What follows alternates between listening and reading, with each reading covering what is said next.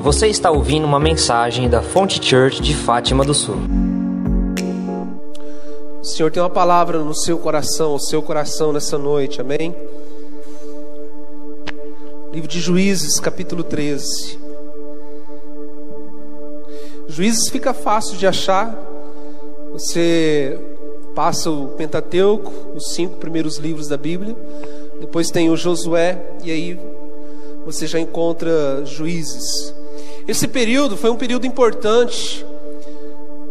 Foi um período importante na nação de Israel, porque eles já haviam conquistado. Lembra de Josué e Caleb? Eles já haviam conquistado a terra prometida, né? E agora eles estavam naquele período antes dos reis. Então, entre a conquista da terra e o período dos reis, Deus ele levantou esses homens, Sansão, Gideão, Deus levantou muitos homens que eram conhecidos e chamados como juízes para poder governar o seu povo. E nós vamos ler aqui a história do nascimento de um dos mais importantes, talvez, juízes, que foi o Sansão. Só que eu não vou pregar sobre os feitos de Sansão. Eu não vou pregar sobre Sansão. Eu quero apenas usar o plano de fundo do seu nascimento para que a gente medite para que a gente medite em algumas coisas nessa noite. Amém? Então acompanha comigo aí, Juízes capítulo 13, a partir do versículo 1. Vai dizer assim: Os israelitas pecaram uma vez mais contra o Senhor, e por esse motivo ele eliminou, ele permitiu que sofressem por 40 anos sob o domínio dos filisteus. Havia um homem em Zorá, do clã da tribo de Dan, cujo nome era Manoá. Sua esposa não podia gerar filhos. Certo dia o anjo do Senhor apareceu a essa mulher e lhe anunciou: Tu és estéril e não tivesses filhos. Contudo, conceberás e darás à luz um filho. Portanto, de agora em diante, toma cuidado. Não bebas vinho, nem qualquer bebida fermentada, e não comas nenhum alimento impuro e proibido. Porquanto ficarás grávidas, grávida e terás um filho. Ele terá os cabelos longos, porquanto sobre a cabeça dele se passará navalhas. Só um instante, queridos.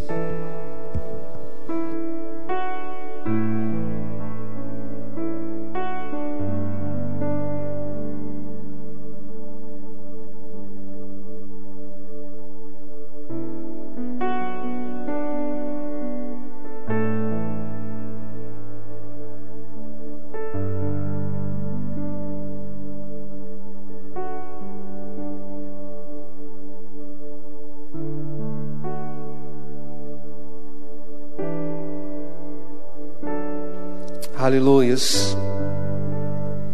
Sobre a cabeça dele não passará navalha, pois teu filho será consagrado a Deus como nazireu desde o dia do, do seu nascimento. Ele iniciará o processo de livramento do povo de Israel do jugo dos filisteus. Em seguida, a mulher foi contar tudo ao seu marido e disse: Um homem de Deus me falou, um homem que tinha a aparência do anjo de Deus tal era o seu poder e majestade. Não, lhes, não lhe perguntei de onde vinha, tampouco me revelou o seu nome, mas ele me prometeu: conceberás e darás à luz a um filho.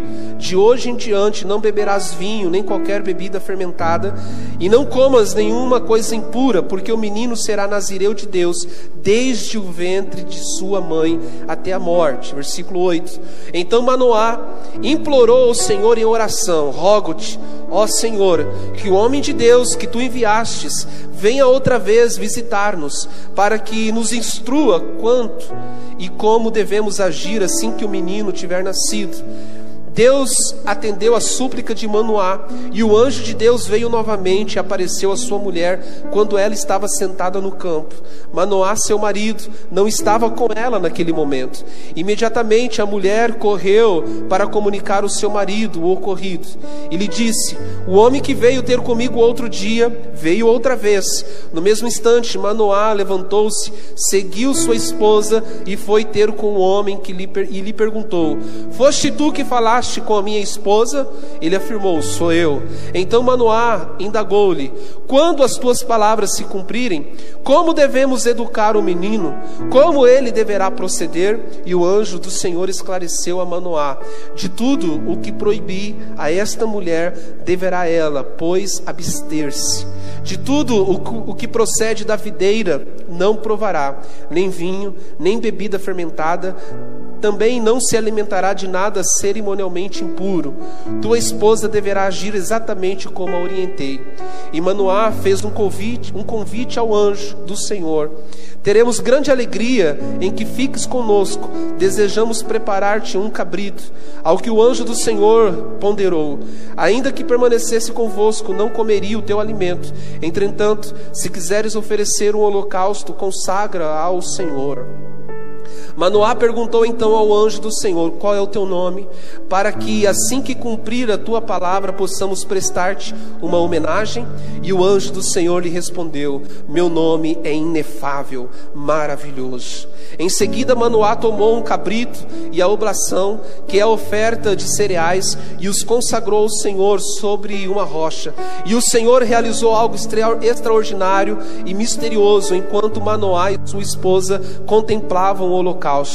Quando as chamas se elevavam, elevavam do altar, Manoá e sua mulher observaram o anjo do Senhor subindo ao céu em meio às labaredas. Imediatamente caíram de joelhos com o rosto rente ao chão.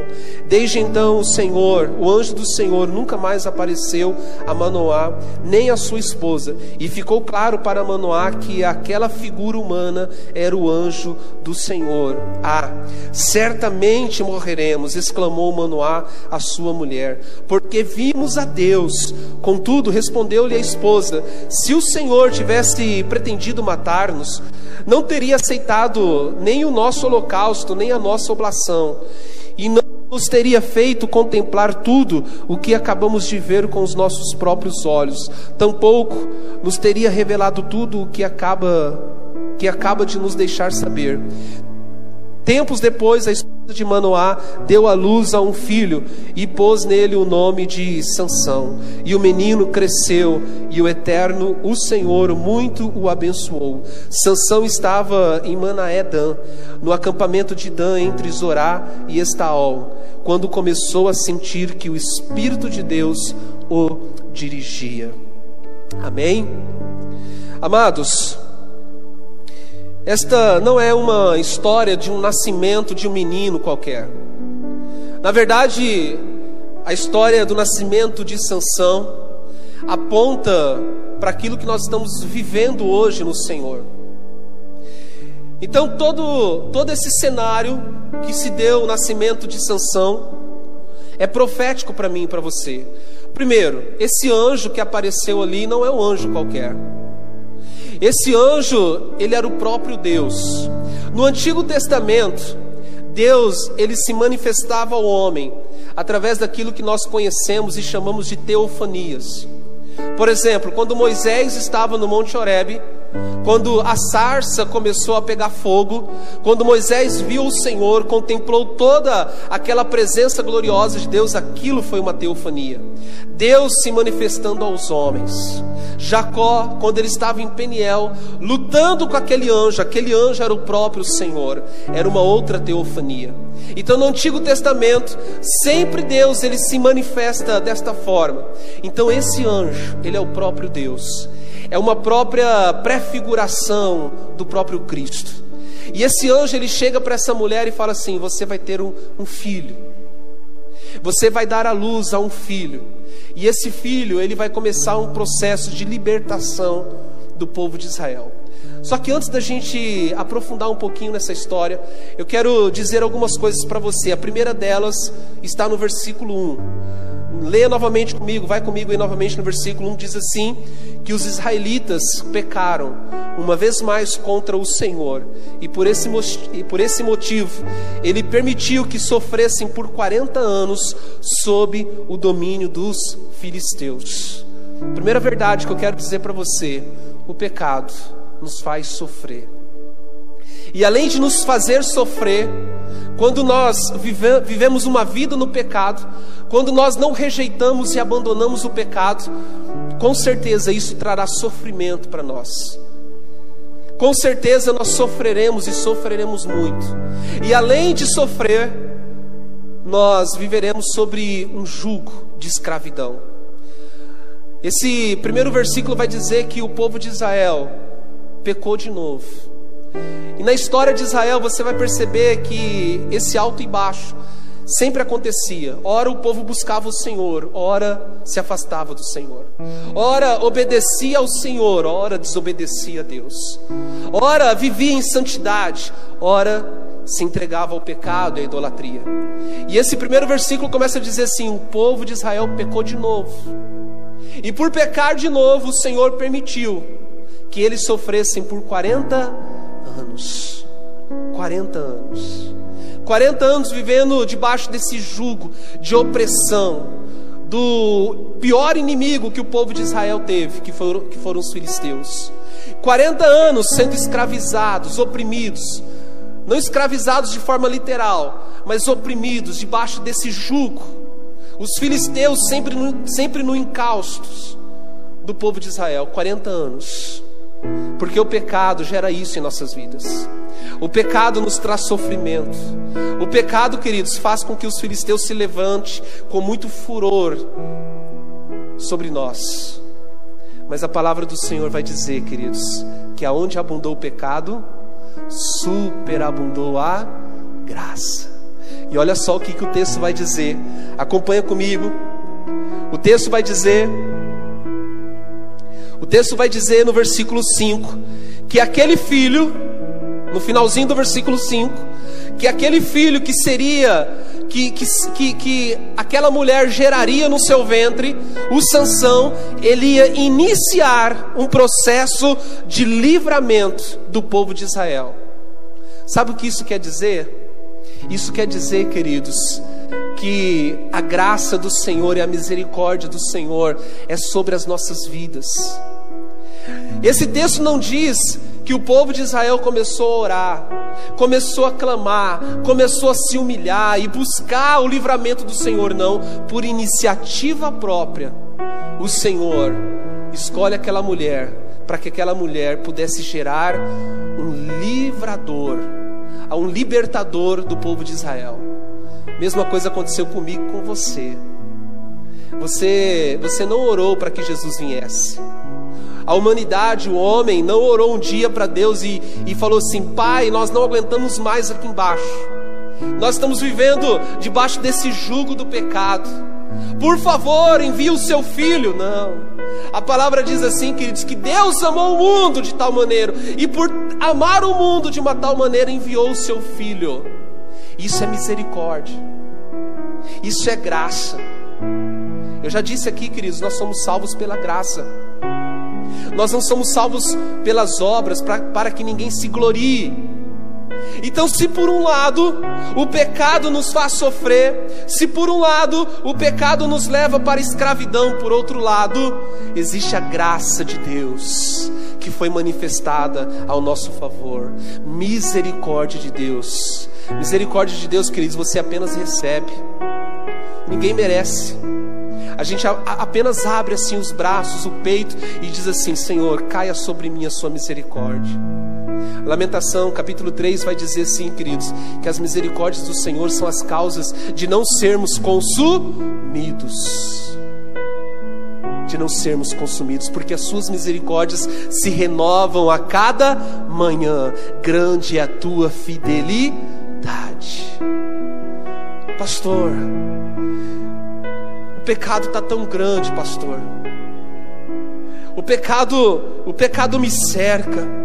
40 anos talvez você está vivendo essa situação dos israelitas, 40 anos, desobedeceram a Deus, pecaram contra Deus, 40 anos, mas chega um momento, queridos, que Deus, por iniciativa própria, porque isso é misericórdia, decide livrar o seu povo.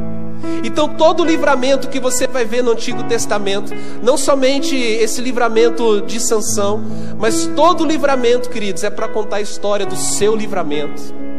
é para dar embasamento para o seu grande livramento, para o meu livramento que foi feito por Jesus Cristo na cruz. Deus, ele é um Deus misericordioso. A segunda verdade, entenda isso, que Deus, ele é um Deus misericordioso. Aonde abundou o pecado, superabundou a graça de Deus superabundou a misericórdia de Deus. Não importa quanto tempo você está vivendo no jugo do pecado, não importa quanto tempo que você está sofrendo por causa do pecado. Sofrer por causa do pecado é uma coisa. Esse tipo de sofrimento você tem que rejeitar na sua vida. Agora nós entendemos, queridos, que o sofrimento ele faz parte da vida. Nós estamos falando de um sofrimento que é gerado e causado por causa do pecado. Esse nós não podemos permitir. Mas a Bíblia diz que nós teremos aflições neste mundo. Agora, esse sofrimento que é causado por pecado, queridos, ele se encerra quando a misericórdia do Senhor nos encontra. O que é misericórdia, pastor? Essa palavra misericórdia, ela tem duas palavrinhas, na verdade, dentro dela. A primeira é miséria. Miséria. A segunda, córdia, vem de cardia, coração. Em outras palavras, misericórdia significa assim: colocar o coração na sua miséria. Um dia Deus olhou para mim e para você e não tinha nada em nós. Não havia nada em nós. A Bíblia diz assim que nós o amamos porque ele nos amou primeiro. A Bíblia diz que Deus, Jesus decidiu morrer por mim por você, queridos, sendo nós ainda pecadores. Ele colocou o coração dele na nossa miséria. Ele se entregou por mim e por você. Misericórdia. Foi isso que o Senhor teve por nós. Por isso que a graça dele alcançou você. Por isso que a graça dele alcançou as nossas vidas. Em primeira, a primeira verdade dessa história é que o pecado ele traz sofrimento. Viver no pecado é viver num, num julgo de escravidão. Mas por iniciativa própria, Deus se levantou para nos libertar. Nós temos liberdade em Cristo Jesus, amém? Glória a Deus. A palavra diz assim, Cristo: se o Filho vos libertar, verdadeiramente sereis livres. Sereis livres. Agora, a terceira verdade que eu quero dizer para você desse texto é que Deus ele sempre está disposto em gerar coisas novas na minha vida e na sua vida. Deus, ele sempre está disposto em gerar coisas novas. 40 anos sofrendo. Aquele povo, por causa do pecado, 40 anos vivendo sofrendo. Até que o dia Deus olha para aquela mulher e decide gerar algo novo no ventre daquela mulher. Leia comigo o versículo 4. Versículo 4 vai dizer assim: acompanha aí comigo. Vai dizer assim: Contudo, conceberás e darás à luz um filho. Portanto, de agora em diante, tome cuidado. Não bebas vinho, nem qualquer bebida fermentada. E não comas nenhum alimento considerado impuro e proibido. Agora, versículo 7. Conceberás e darás à luz a um filho. De hoje em diante, não bebas vinho, nem qualquer bebida fermentada, e não comas nenhuma coisa impura, porque o menino será nazireu de Deus, desde o ventre da sua mãe. Aquilo que Deus ele deseja gerar na mim, na sua vida, queridos, ele deseja gerar aqui, no ventre. Nosso problema é que nós temos uma mentalidade, queridos, de receber as coisas de mão beijada. A gente quer que Deus entregue as coisas para nós de mão beijada. Nós queremos as coisas prontas. Nós somos a geração fast food, não é verdade? A gente quer receber as bênçãos de Deus e a gente até quer ser usado por Deus. A gente até deseja que Deus gere algo em nós, mas que, que, que seja só o trabalho dele, que já venha pronto, que já venha pronto. Deus ele olha para essa mulher e fala assim: Olha, eu vou gerar algo no seu ventre. Só que você vai ter que se abster de algumas coisas. Você não vai poder tomar vinho. Você não vai, você não vai poder beber nenhuma bebida fermentada. Você vai ter que se abster de alimentos consagrados, porque eu estou gerando algo novo dentro de você. A nossa geração, queridos, precisa ser essa geração que esteja disposta a permitir que Deus gere algo novo, do zero. Chega de querer as coisas prontas. Chega de buscar o Senhor para receber as coisas já tudo prontinho. Chega de buscar o Senhor para receber as coisas de mão beijadas. Queridos, o propósito de Deus na minha e na sua vida é gerar. O propósito de Deus na minha e na sua vida, queridos, é ter esse processo gestacional. É ter esse processo onde, onde você e ele trabalham juntos para que algo seja gerado. Você quer ver como que isso é princípio bíblico? Um dia Deus olhou para um homem chamado Abrão. E ele disse para esse homem: Você precisa sair da sua terra. Você precisa sair no meio da sua parentela. Deixa tudo. Vai para uma terra que eu vou te mostrar ainda. Porque eu quero começar algo novo a partir de você. Eu quero começar a gerar algo novo a partir de você. Deus ele poderia muito bem, queridos, olhar para alguns dos povos daquela terra, de repente para os cananeus, de repente para os próprios filisteus, para os moabitas. Ele poderia dizer assim: Eu quero que vocês sejam o meu povo a partir de agora. Já estava pronto, já tinha uma sociedade organizada. Mas Deus ele decide começar um povo do zero. Deus decide começar algo novo. Entenda. Deus ele deseja ele deseja começar algo novo na sua vida, só que isso tem um processo de gestação. Nós precisamos mudar a nossa mentalidade, essa mentalidade de querer receber tudo de mão beijada. Ah, queridos, vai ter um tempo, vai ter um tempo de santificação. Vai ter que ter um tempo de construção. Aquilo que Deus ele quer gerar em você, ele vai gerar no seu útero. Aquilo que Deus deseja gerar em você, Ele quer gerar no seu útero espiritual, no seu ventre. Nós não podemos mais olhar para Deus como uma geração, queridos, fast food, uma geração que quer as coisas tudo pronta. Não. Eu estive dando uma pesquisada por cima, e você sabe que uma mulher, o período de gestação dela, dura em torno de 40 semanas. Dizem que já na 37 semana já está pronto, já pode nascer. Você que é mãe, você sabe do que eu estou dizendo. E eu comecei a pesquisar algumas coisas, sabe o que eu descobri? A primeira semana gestacional, a primeira semana não é a semana da fecundação. Então uma mulher para saber qual que é a primeira semana, ela não pode, ela não, ela não vai se lembrar do dia em que ela teve relação. Tá errado essa conta.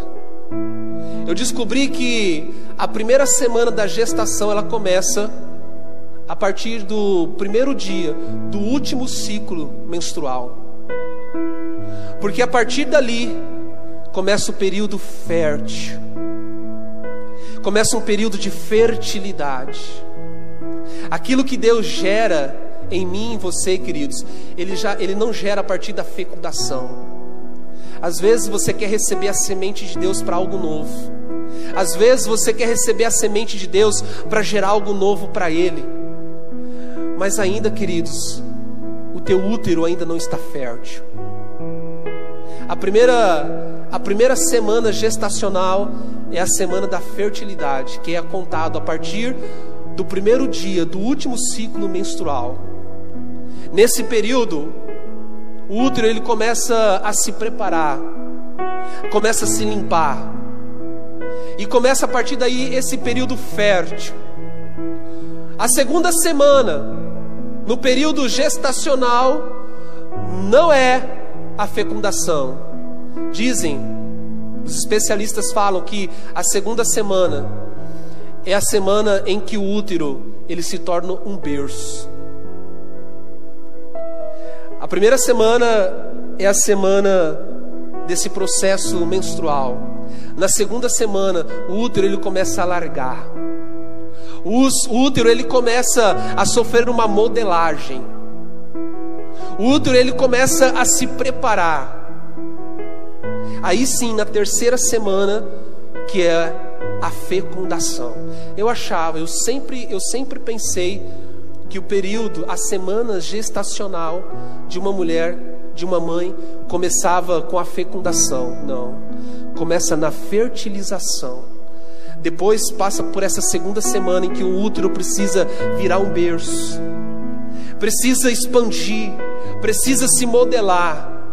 Aí sim, na terceira semana, esse útero ele está pronto para receber a semente. Se a semente, queridos, cai na primeira semana, não vai acontecer nada. Se a semente cai na segunda semana, também não acontece nada. Primeiro, precisa ter essas etapas, esses períodos. Do mesmo jeito somos nós. É por isso que criança não pode gerar. Por que, que criança não pode gerar? Porque ainda não está pronto. O útero não está pronto. Ainda, ainda não é fértil. É por isso, queridos, que muitas vezes a gente deixa de gerar porque a gente se recusa a crescer espiritualmente. A gente se recusa a amadurecer espiritualmente. A gente sempre fica nessa posição confortável de ser criança. Porque a criança, queridos, ela não tem responsabilidade de gerar. A criança, ela recebe tudo na mão dela, de mão beijada. E tem muitos cristãos, queridos, que se recusam a crescer, a amadurecer, porque não querem gerar. E de fato, crianças não geram. Espiritualmente, queridos, para você gerar, você precisa amadurecer. Porque começa com a fertilização. Depois tem que ter esse período aonde o útero se torna um berço. Há um crescimento do útero há uma modelação do útero. Eu olho para isso, queridos, eu não consigo pensar em outra coisa do que mudança de mentalidade.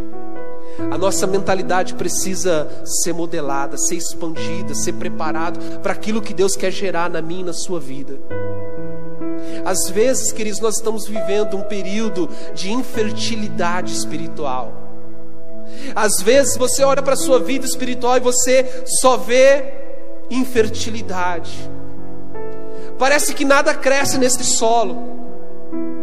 Parece que nenhuma semente é capaz de cair dentro do útero e germinar e crescer e nascer.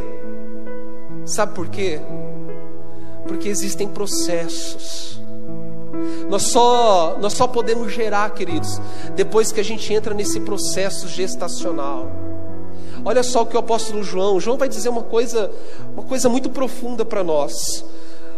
Evangelho de João, capítulo 16, versículo 21, versículo 22, vai dizer assim: A mulher que está dando à luz sofre de dores e tem medo, porque chegou a sua hora, mas quando o bebê nasce, ela já não mais sente, ela já não sente de nada e não se lembra da sua angústia, por causa da alegria de ter vindo ao mundo seu filho. Também vós agora estáis tristes e apreensivos. Este é o momento de sofrimento, mas eu vos verei de novo, e então muito vos alegrareis. E mais, ninguém tirará a vossa alegria. Deus ele não quer te dar mais as coisas de mão beijada. É por isso que aqui, querido, você não precisa vir pegar um olhinho ungido. Você não precisa. Você não precisa pegar uma toalhinha ungida e levar para casa. Você não precisa pegar um tijolinho. Sabe por quê? Porque aqui você não vai ter nada de mão beijada. Aqui nós precisamos aprender a gerar. Nós precisamos aprender a gerar. O chamado de Deus para mim e para você é o mesmo chamado para aquela mulher e para aquele homem, Manoá. Vai nascer algo de vocês. Eu vou colocar algo no útero espiritual de vocês. E vai nascer. Mas nesse período existe um processo Assim como a gestação fisiológica levam 40 semanas, existe um processo também, queridos, para aquilo que Deus deseja gerar na nossa vida, leva tempo. Não é da, não é da noite para o dia. A gente precisa de uma vez por todas deixar essa mentalidade da coisa pronta. Nós não, eu escrevi hoje pela manhã, nós não podemos, queridos, viver nessa mentalidade de barriga de aluguel. Barriga de aluguel, queridos, é aquele crente, é aquele filho que não quer gerar, então precisa contratar alguém para gerar por ele. Precisa pedir para alguém para gerar por ele, porque ele mesmo, ele não quer ter esse processo. João vai dizer, o processo ele é doloroso. Existe um processo de angústia, existe um processo de sofrimento, mas quando a mulher dá a luz ao filho, ela se alegra. E aí a gente vive nessa mentalidade, queridos. Eu não quero gerar. Então eu preciso, eu preciso ver alguém para gerar por mim. No reino de Deus não existem barrigas de aluguel. Se você deseja gerar alguma coisa em Deus, para Deus, você, você precisa entender, queridos, que você vai ter que gerar. Deus ainda é um Deus que trabalha com úteros, com ventre. A religião nos enganou. Diga para a pessoa que está próxima de você, diz assim: você sabia que a religião nos enganou? É, nós somos enganados. Nós somos enganados a achar, queridos, que fazer uma penitência fazer um voto, comprar alguma coisinha, comprar um, um qualquer na igreja, pagar uma promessa, dar uma oferta. A gente aprendeu que essas coisas nos, nos traz benefícios. Mas eu quero dizer, queridos, que no reino de Deus nós somos chamados para gerar. Filhos geram. Ele é nosso Pai, a linhagem de filhos. Nós precisamos receber de Deus essa mentalidade. Chega, queridos, de ter coisas, coisas prontas. Além da barriga de aluguel, queridos, nós temos a mentalidade também de pedintes, de mendigos espirituais. Pessoas que não querem gerar, elas ficam na porta do templo, pedindo, clamando por esmolas porque quer receber simplesmente, mas não quer gerar. Não quer gerar. Outra mentalidade nociva que nós temos na igreja é a mentalidade do produzir. Você não foi chamado para produzir. Quem produz, queridos, é um empregado. Quem produz é um, é um funcionário de uma empresa. E se ele passa a produzir me menos, ele é mandado embora. E ele só produz porque ele quer receber algo no fim do mês. O relacionamento com Deus, queridos, não pode ser dessa forma. Porque Deus não quer que você produza, Deus quer que você gere. O, berce, o, o, o nascedouro de Deus ainda é o seu ventre. O nascedouro das coisas de Deus ainda é o seu útero. É por isso, queridos, que ele olha para Maria e fala assim: Você é agraciada. Você, você é agraciada entre as mulheres, porque no seu ventre vai ser gerado algo, o Salvador das nações. O Salvador das nações. Deus é um Deus que faz coisas novas. Deus é um Deus de novidades, por isso que você não pode desesperar. Esse tempo que nós estamos vivendo, queridos, não desespere, porque de uma hora para outra, Deus, Deus ele muda a chave. E começa um tempo novo na vida da igreja, e começa um tempo novo na sua família, e começa um tempo novo no seu ministério, e começa um tempo novo na sua cidade, na sua empresa, nos seus negócios, num tempo novo. Mas esse tempo novo, queridos, ele tem que ser gerado no seu útero espiritual. Não peça para ninguém gerar coisas para você. Você nunca vai amadurecer Não seja um pendinte, não seja um mendigo, não fique à porta do templo clamando e pedindo, queridos. Decida hoje a ter essa mentalidade geracional. Ainda hoje ore dizendo assim: Pai, torne o meu útero espiritual fértil. Eu sei que vai levar tempo. De repente você está na primeira semana e você já sente que o teu útero está fértil. De repente você está na segunda, na, na segunda semana e você sente que algo aqui dentro de você está expandindo, e você sente que algo dentro de você está sendo modelado, que o berço está sendo formado.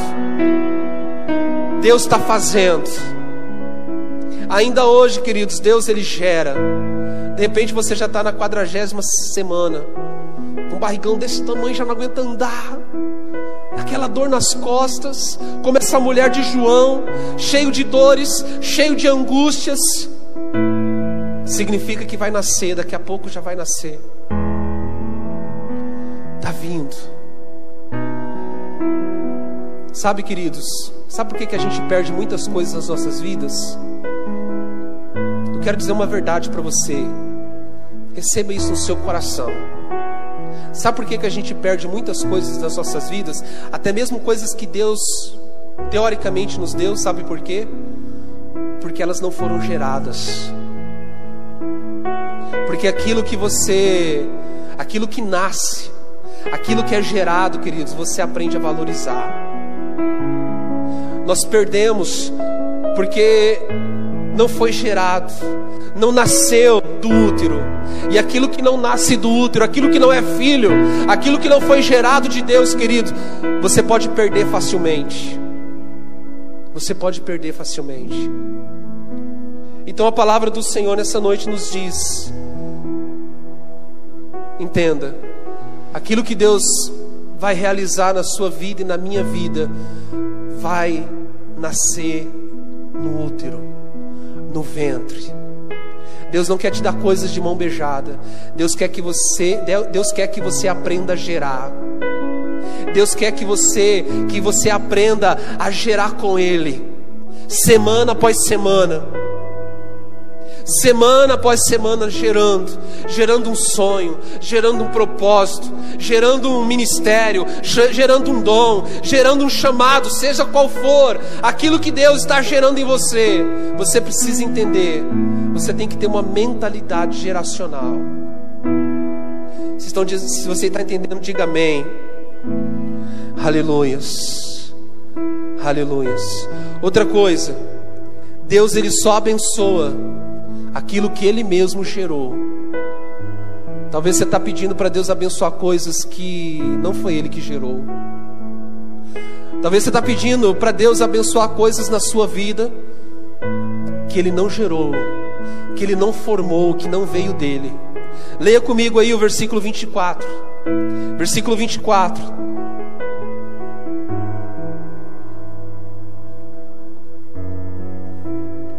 Versículo 24 vai dizer assim: Tempos depois, a esposa de Manoá deu à luz e pôs nele o nome de Sansão. E o menino cresceu, e o Eterno, o Senhor, muito o abençoou. O Senhor o abençoou. Aquilo que Deus gera em você, através de você, ele mesmo vai abençoar. Ele mesmo se encarrega de abençoar. Olha só o que a palavra do Senhor vai dizer em Efésios, capítulo 1, queridos. Que Deus já nos abençoou nele, antes da fundação do mundo. Crente que busca bênção, crente que vive atrás de bênção, ainda não entendeu, queridos, que ele já foi gerado na bênção antes da fundação do mundo. Esses dias nós estávamos numa discussão, numa conversa teológica, esses dias ali. A Janete, eu, a Renata e a irmã Silvia. E aí fizeram uma pergunta para mim, sabe aquelas perguntas assim que deixa o pastor, né?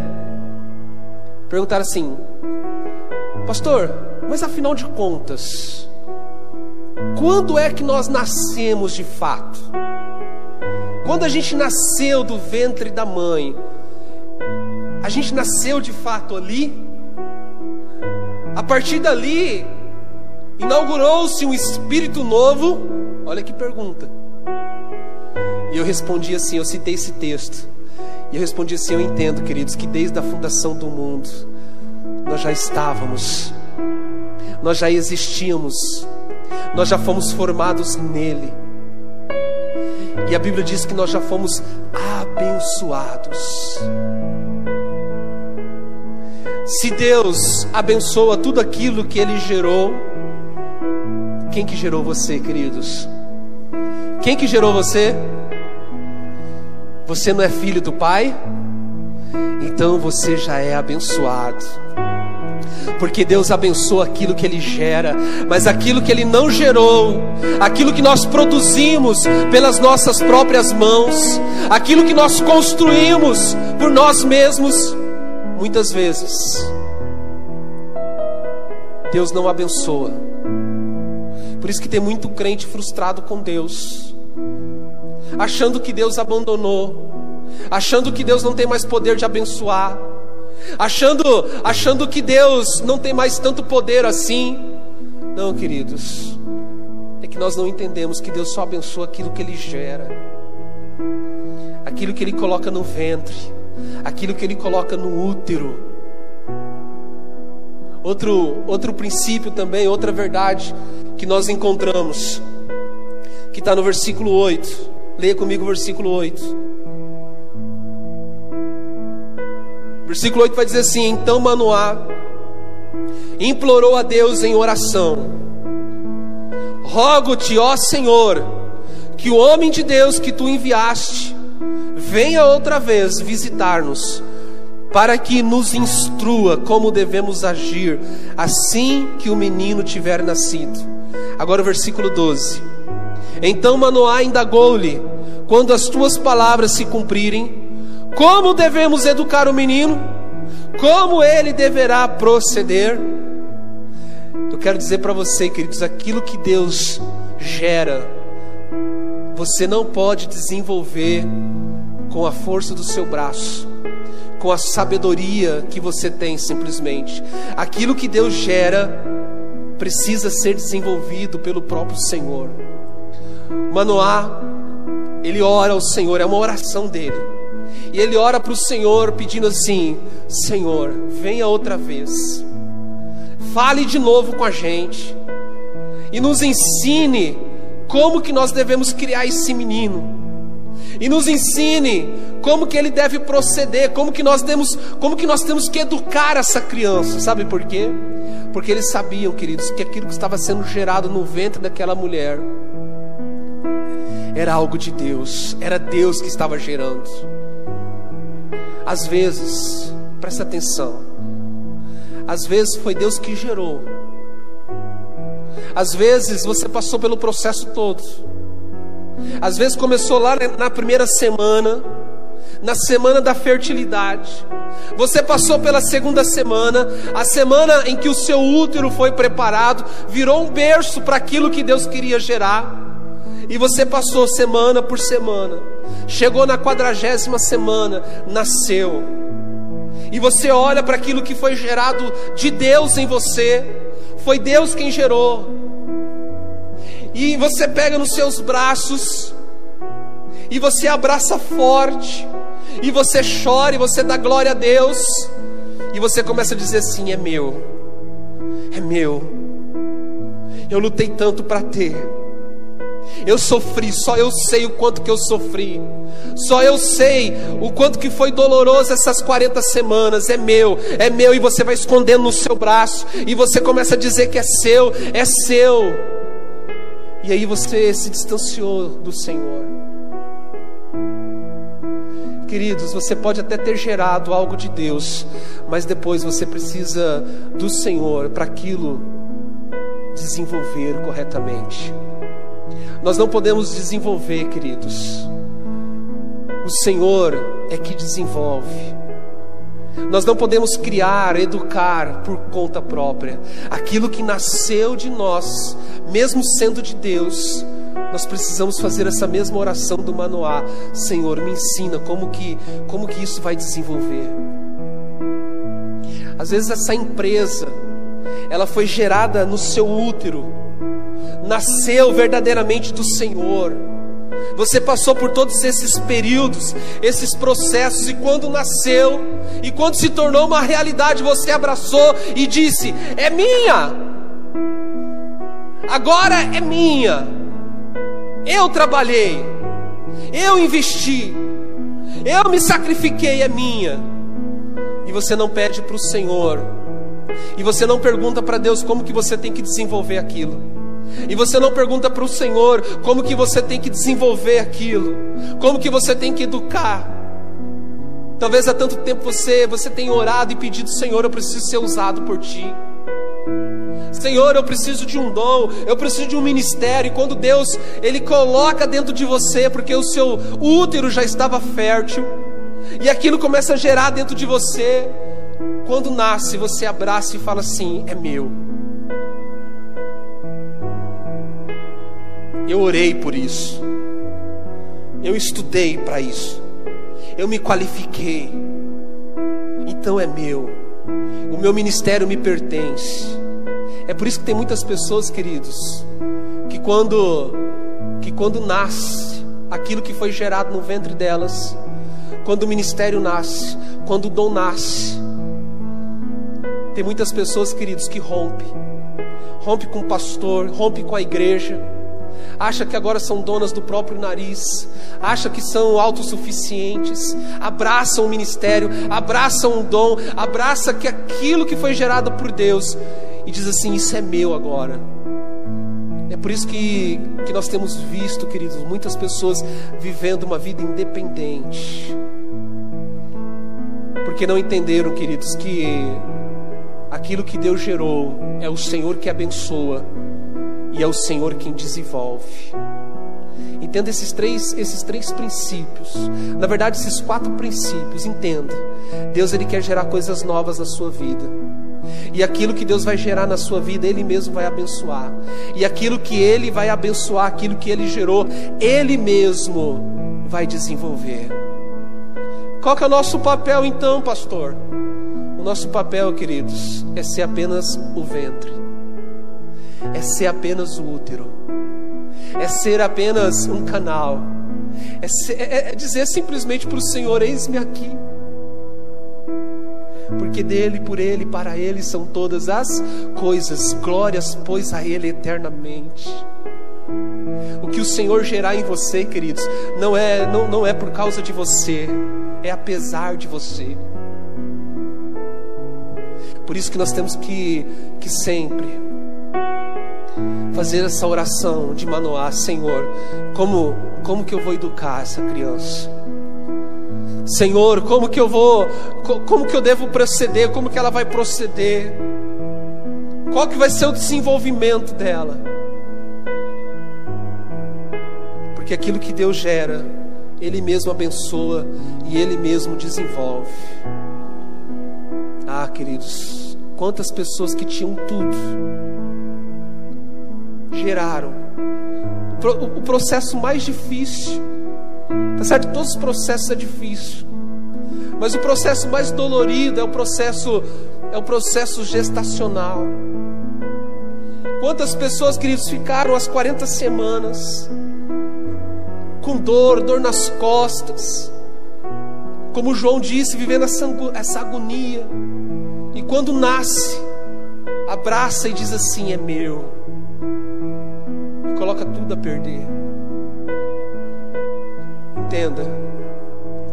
Aquilo que Deus vai gerar na sua vida nos próximos dias, nas próximas semanas, nos próximos anos, nas próximas décadas. Deixa que o Senhor mesmo desenvolva. A partir de hoje, não peça mais nada de mão beijada para Ele. A partir de hoje, entenda: Deus é um Deus geracional. Ele não é um Deus, queridos, que, que quer simplesmente nos dar. Ele é um Deus que quer gerar em nós. Porque aquilo que é gerado tem valor. Mas aquilo que não é gerado tem valor. É por isso que nós somos ruins para poder preservar e manter aquilo que Deus nos dá. Porque ainda nós não, nós não temos essa, essa mentalidade. Amém? Diga assim: Eu sou útero fértil. Diga assim: No meu ventre há fertilidade. Diga assim: O meu ventre já é um berço. Diga assim: Pode gerar, Senhor. Aleluias. Glória a Deus. Fique em pé, amados. Aleluias.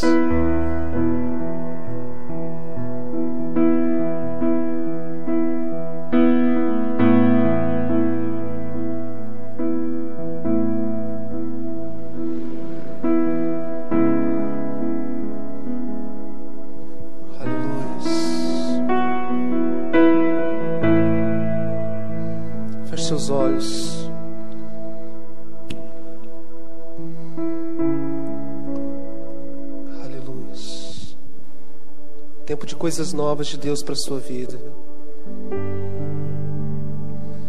Mas aquilo que Deus vai fazer em você, queridos, vai vir do ventre, vai vir do útero. Aleluia. Alguém pode pagar as luzes para a gente, por gentileza?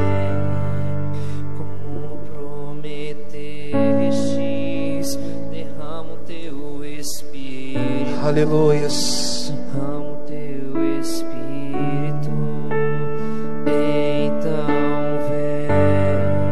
Glórias a Deus.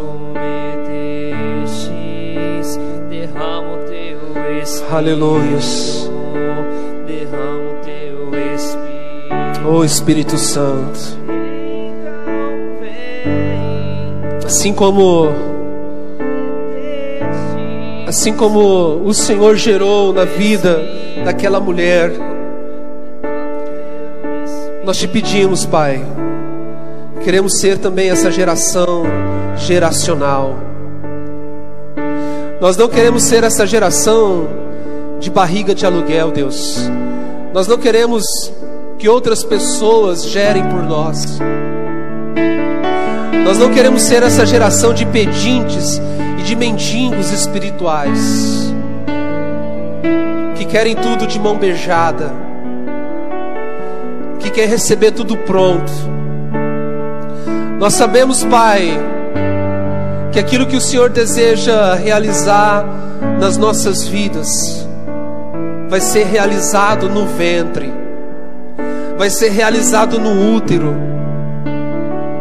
E nós não estamos aqui, Senhor, para produzir, mas nós estamos aqui, Senhor, para gerar, para frutificar. Frutificar.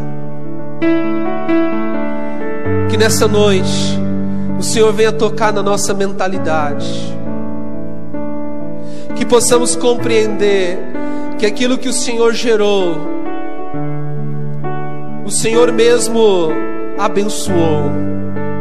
E aquilo que foi gerado e foi abençoado pelo Senhor, é o Senhor mesmo que sabe como deve se desenvolver. Então nos ensina, Deus, a viver nessa dependência. Nos ensina, Espírito Santo, a vivermos nessa dependência. Porque eu sei que grandes coisas o Senhor deseja fazer no meio do teu povo. Eu sei que tu és um Deus de novidade. Eu sei que o Senhor deseja realizar obras novas. Eu sei que o Senhor deseja realizar coisas, coisas grandes e novas em nosso meio embora estejamos vivendo esse tempo, eu sei que tu és um Deus que faz novo. Eu sei que tu és um Deus que faz tudo novo de novo.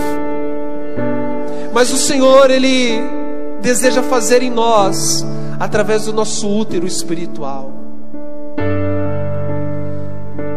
Não peça mais coisas prontas e acabadas. Peça para o Senhor que Ele te vê como um útero fértil nessa noite.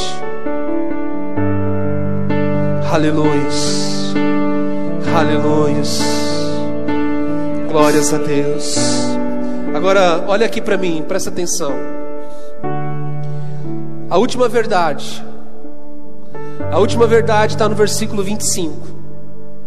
No versículo 25 está escrito assim: Sansão estava em Marné Dan, no acampamento de Dan, entre Zorá e Estaol, quando começou a sentir o Espírito de Deus o dirigir.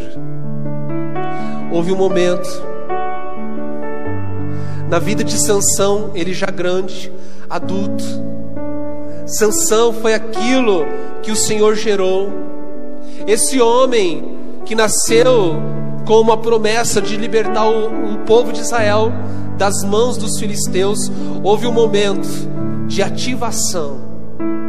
Houve um momento que Sansão foi ativado espiritualmente. Certo dia,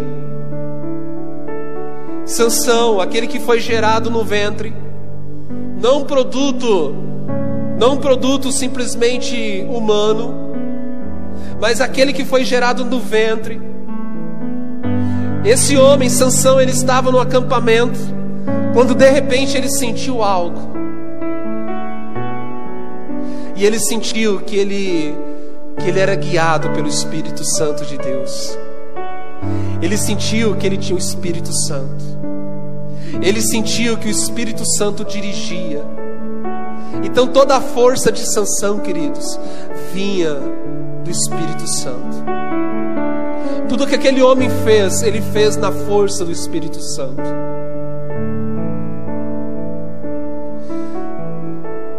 E nós temos o mesmo Espírito. Nós temos o mesmo Espírito sobre nós. A palavra do Senhor vai dizer em Romanos capítulo 8 que nós precisamos ter uma inclinação para o Espírito, ser guiados pelo Espírito. Porque aquele que é guiado pela carne se inclina para as coisas da carne, mas aquele que é guiado pelo Espírito se inclina para as coisas do Espírito. Há um momento nas nossas vidas que nós sentimos o mesmo que Sansão. Você sabe do que eu estou dizendo. Há um momento que você para e você sente, uau, eu não sou dessa terra. Eu fui gerado de uma forma diferente. Eu fui gerado num útero que não é simplesmente um útero terreno. E chega esse momento de ativação na minha e na sua vida, queridos. E aí a gente passa a viver guiados e direcionados pelo Espírito Santo. Meu último conselho para você nessa noite: decida sair desta noite dirigido pelo Espírito Santo de Deus, porque aquele quem o Senhor gerou, aquele a quem o Senhor gerou, e nós nascemos de novo, nós nascemos de novo, nós somos nova criatura nós nascemos de novo. E aquele a quem o Senhor gerou, o Espírito Santo o direciona. Feche seus olhos. Pai, que o teu Espírito venha guiar, Senhor, cada filho, cada filha, e que possamos viver a plenitude dessa palavra que possamos compreender que nós somos guiados, dirigidos pelo Teu Espírito Santo. Que a partir de agora possamos nos inclinar mais para as coisas do Espírito. Que a partir de agora possamos pensar mais nas coisas celestiais. Que a partir de agora, Deus, possamos ter a mente de Deus, a mente de Cristo. Que a partir de agora, Senhor, o nosso andar possa ser um andar no Espírito, um viver no Espírito. Que assim como o Senhor ativou Sansão naquele dia, naquele acampamento, que hoje o Senhor possa ativar os seus filhos e as suas filhas, no nome do Senhor Jesus.